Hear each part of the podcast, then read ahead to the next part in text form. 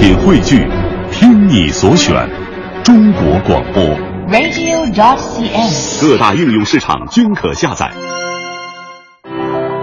观点、解析、分享，带上你的思想，观点碰撞。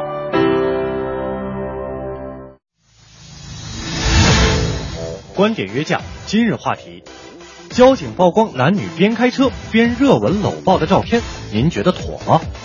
日前，湖北黄石交警公布了两张男女车内激情热吻搂抱的驾驶照。第一张照片中，驾驶员与坐在副驾上的女子热情接吻；另一张照片中，一名女子坐在男子的大腿上，手握方向盘驾驶车辆，两人面带嬉笑。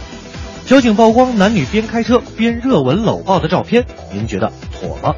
评论员海啸和春卫观点针锋相对，对这个问题您怎么看？欢迎发送您的观点到微信“文艺之声”公众平台，观点约架，等您说话。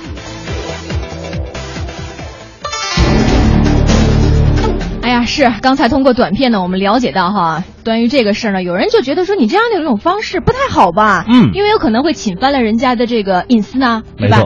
但是现在支持者就觉得说，你已经自个儿把自个儿的生命哈当儿戏了，那你还想让别人怎么样呢？哎，就是说这个交警啊，曝光男女边开车边热吻搂抱的照片儿，大家觉得妥吗？合适吗？嗯，我们的公众微信平台现在也是全线的开通了。您可以登录这个在微信上边把您的观点发送到微信的公众平台，叫做“文艺之声”，然后我们一起来这个等您说话哈。今天说的是一个，呃，在车上热吻结果被曝光的一件事情。哎，是。我们来看一看这个平台上大家都是怎么说的。好嘞，首先看到这个北关村头，他说。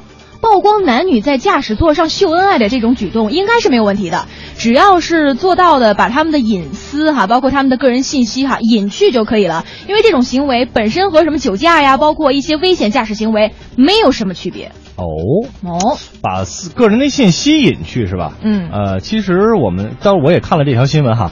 图片里边呢，我们能能能看到车牌号，但是呃，脸部呢是不是已经是打上马赛克了？呃，眼睛那个部分是有那个模糊处理，然后车牌号的后面几位也是模糊处理了。啊，也算是相对的有一个隐私的保护吧。哎我们来看下一个听众啊，呃，梧桐树就说了，这个照片上面的主人公脸上打马赛克了吗？如果打了就可以放，当反面教材了。但是我看到哈，尤其是因为它涉及到这个车里面是两个人哈，两个人其实主要我觉得责任人还是在那个男士，但是我觉得他只是把眼睛那个部分模糊了之后，整张脸我觉得还是能看出来大概是谁如果是熟人的话哦，嗯，我们来看小淼就说了，交警这个行为是妥当的，因为他们这种行为已经构成了危害社会安全了，是有相当大的一个交通隐隐患的。对，反正这个事件里面的男女的确是构成了危害社会安全，但是你说，哎，这些人是不是也应该有他们个人的隐私呢？没错，我们今天的评论员海啸和春卫是观点各异，依然是话不说不明，理不辩不清。我们首先有请海啸。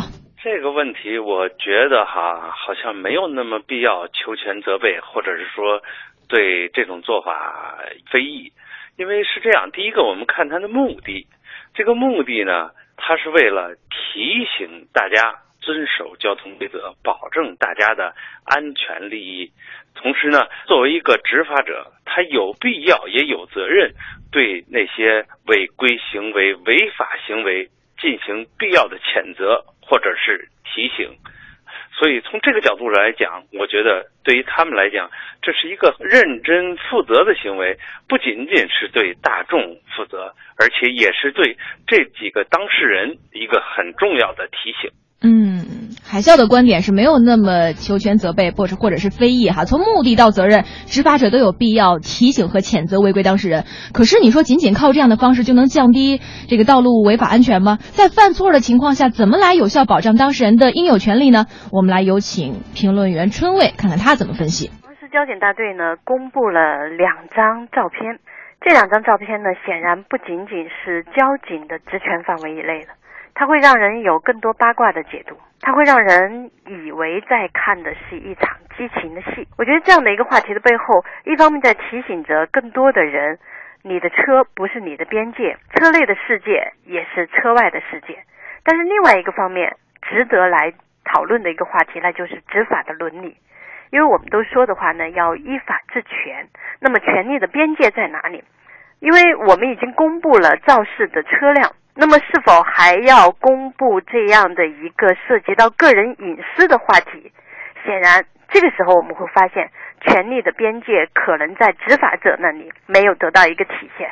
当然，有人说，既然我们要警示众人，我们就需要以更详实的数据和照片来公布。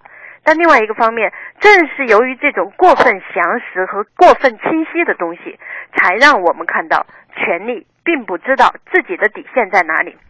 嗯，感谢春卫哈，这第一番的交锋哈，他的个人观点是，交警这么一公布，是否是他们的职权范围内有待考证，而且这样的两张照片公布了之后，会让公众有更多的这个八卦的解读和其他的一些这个想法哈，所以我们继续有请评论员海啸听听他怎么说。第二个，我觉得似乎也谈不到对隐私的侵犯，因为第一个呢，我看到的这个相关的材料和照片，都是对号牌车辆的号牌。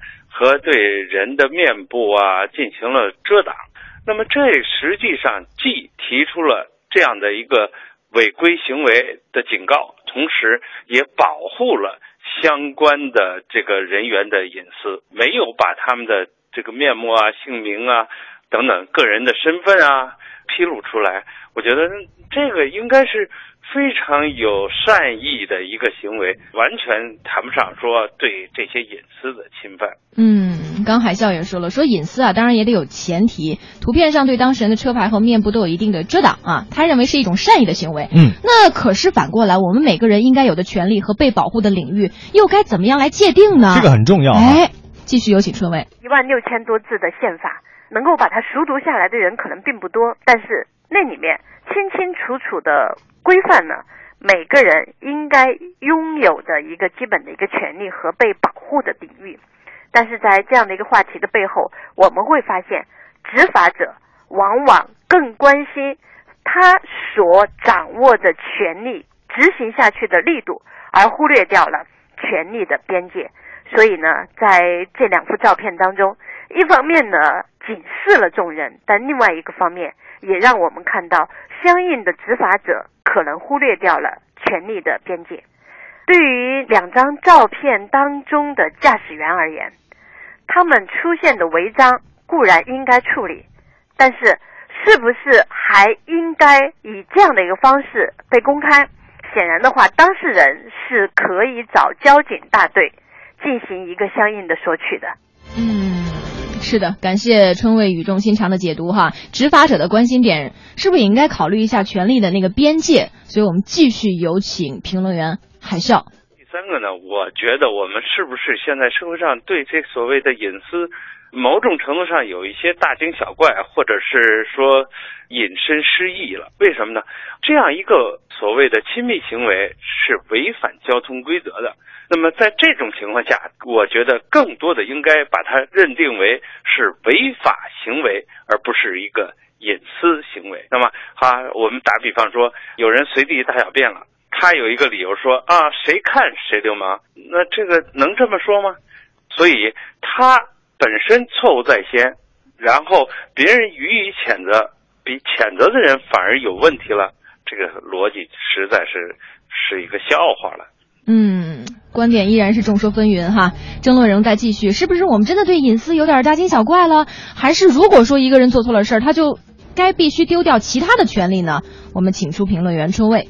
所以你会发现，有的时候我们往往认为一个人错了一件事，不代表着所有的事儿都错了；一个人做错了的事情，不代表着他就必须丢失他所有的权利。而走上一个被审判的地位，我们往往呢会把权力放大，认为一个人做错了，他就什么权利都没有了，而忽略掉了，即使是骗子，他也有自己的权利；即使是一个人做了很多的错事儿，他应该被保护的权利，也应该为人所尊重。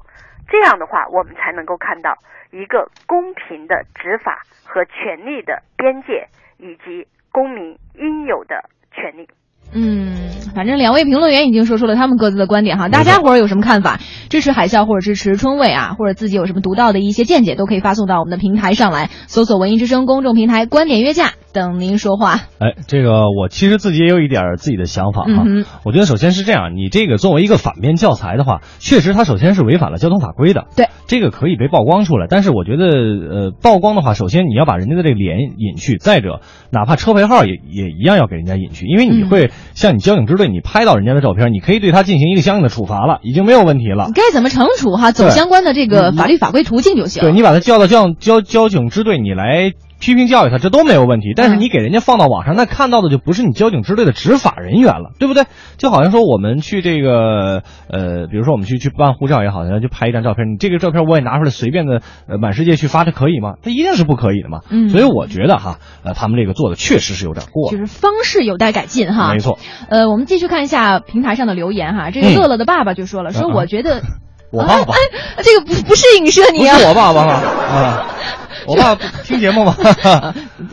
归他们家小朋友跟你小小名儿重名儿啊。哎对我这名儿比较多嗯对对对，说那个交警曝光的不是男女在车里亲热的行为，而是曝光那种危险的驾驶动作。嗯估计交警可能是想警示大众，说这种危险的动作不亚于开车的时候打手机或者抽烟。是是是说当然方法还是有待于提高。确实是，它嗯确实是危险，但是这个方式我觉得有点过激了，好吧？嗯山头之鸟，上次我开车就看到一对情侣开车的时候搂搂抱抱，而且他的手啊车还车还是手动挡的，嗯，他用左手去挂挡，哦呦。哎，这胳膊挺长的，我觉得这种人就应该去曝光他。嗯，还有这个魔术师在我们的平台上也说了，说违法就要被曝光吗？哎，我觉得他问的问题其实也值得我们去思索。你该罚罚，对吧？你该惩处惩处。对，呃，还有这个斜阳也说了，说本人被保护的权利是否在拿他人的权利当回事儿的前提下呢？嗯嗯嗯，是吧这个说的好哈啊，。这王小果说：“嘿，我这暴脾气哈，个人隐私回家再说去。开车不单是对自己负责，还要对路人负责，这可能是大家伙儿更更多的一个这个趋势的意见、啊。反正我每次要不开车的时候吧，我就觉得那些司机们就开的挺鲁的。但是我每次自己一开车的时候吧，感觉别人看我的眼光，觉得我挺鲁的。对，这就是一个所以你应该换位思考对啊。位置不一样的时候，想到的东西就不一样啊。其实关于今天的话题哈，我们刚才说到了这个个人隐私权，我们也是特意请到了专业的律师武涛，给我们进行最后的总结陈词。大家好，我是北京市伟恒律师事务所的律师武涛。关于这个隐私啊，我想大家了解一下什么叫做隐私。其实隐私就是秘密，嗯就是我们可以自己支配我们自己的秘密，并不允许别人有非法的一种干涉，这是一种人格权。那第一个问题是隐私，第二个问题，当隐私权与百姓的违法行为相冲突的时候呢，我们要有一种限制。当我们触碰法律造成违法或者是犯罪的时候，那么媒体或者是国家机关对相关事件的披露中，势必会披露到我们个人的信息，比如我们的身份、工作、违法或者是犯罪事件的本身。嗯那么这样的披露是否构成侵犯隐私权？我个人认为不构成。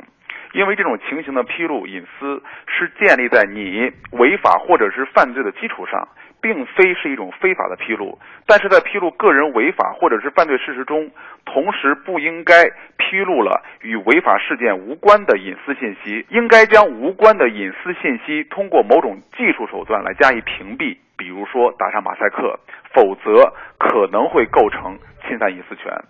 嗯，好了武涛的这个解读，我们心里是更有底儿了哈。嗯，大家更清楚了。但是这个他说了很多的这个专业名词哈，嗯呃，反正但是我觉得还是比较通俗易懂的啊。相当相对比较通俗易懂的。是，而且今天啊，我们刷新我们的互动平台哈，总结了一下，大多数听众还是比较支持交警的做法，嗯，因为你在行驶的道路上，你边开车边亲吻，实在太危险了，确实而且危险你这样做的危险是远远大于被曝光的危险，对吧危害。啊，危害。没错，这个倒不危险，哎但这也危险。要不然我们今天下午在讨论这个事儿的时候也说，刘乐也说嘛，你说这万一这俩要不是两口子呢，就涉及到两个家庭的这这个就危险了是吧？这我想多了啊哈，但是确实是这样，这个交在路上还是很危险的一件事情。所以我们也是认为说，交警的曝光做法是不是可以调整的更得民心一些呢？哎咱们现在都讨论依法治国嘛，我们的法律尽快要对此有一个明确的规定，执法应当是手法正呃手段正当，不应该用一种错误来反映或者反对另外一种错误，对不对？对你不能说这个以暴制暴嘛，是吧哎？这肯定是不对的。再次提醒大家伙儿哈，司机朋友们，春节也快到了，开车一定要小心啊，咱一定要过一个平平安安的祥和年你如果没有安全感，